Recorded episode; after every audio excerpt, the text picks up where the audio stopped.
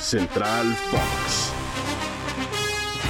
Muy buen día tengan todos, qué gusto saludarles, iniciar la semana acompañados de ustedes y a través de Spotify con la información deportiva que Fox Sports les brinda junto a Tony Valls, soy Ricardo García una prolongada jornada 3 que concluye esta noche con un Pachuca buscando el primer lugar del grupo, enfrentando al único conjunto que hasta el momento no ha sumado puntos dentro del, torneo, perdón, Apertura 2022. Pero digo también prolongada y económica, Tony, porque tuvimos cuatro partidos que se definieron 1 a 0 y tres que terminaron igualados a un gol. ¿Cómo estás? Encantado de acompañarte, mi querido Rick. Saludos a todos nuestros amigos a través de esta La Ruta Diaria de la Información Deportiva. Pues eh, fue un fin de semana en el que los goles otra vez escasearon, ¿eh? Solo el partido del Atlas Cruz Azul tuvo tres o más goles. El resto, pues fueron de bajas, como dirían nuestros colegas del Money Line Show. Eh, dos, eh, o más bien varios equipos que les faltó contundencia, les faltó claridad otros que se defendieron muy bien y no le permitieron mucho al adversario. Y, otros, que al minuto 93 marcan el gol de la victoria, ¿verdad? Pregúntenle a Richard Sánchez. la verdad es que es, eh, es una situación que se ha venido haciendo frecuente. Había iniciado muy bien en cuanto a goles el fútbol mexicano, pero bueno, esperemos, mi querido Rich, que solo sea un tema de, una semana y ya, ¿no? Mientras el América piensa en, sus rivales europeos, las Chivas eh, en Las Vegas, a quién encuentran de delantero. Eh, otros pues están ahí medio arrancando. Ojalá que sea eso nada más. Sí, fue una jornada, bien lo decías, que, a la que le faltó la emoción del gol, pero eso no quiere decir que no haya tenido buenos partidos.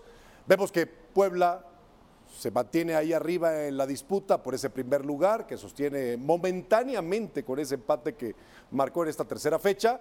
Pero lo decía yo hace un momento, esta noche Pachuca ante un Mazatlán que no tiene puntos, que hizo también un cambio radical de sus elementos dentro del plantel y que estará buscando dar la gran campanada y la sorpresa de la tercera jornada. Pues vaya que lo sería. Un equipo que ha ganado los dos partidos, un equipo que ha perdido los dos partidos, una escuadra como Pachuca que lleva 18 juegos sin perder en casa, Mazatlán que es un eh, visitante pues bastante, bastante pobre en realidad desde que está la franquicia en primera división.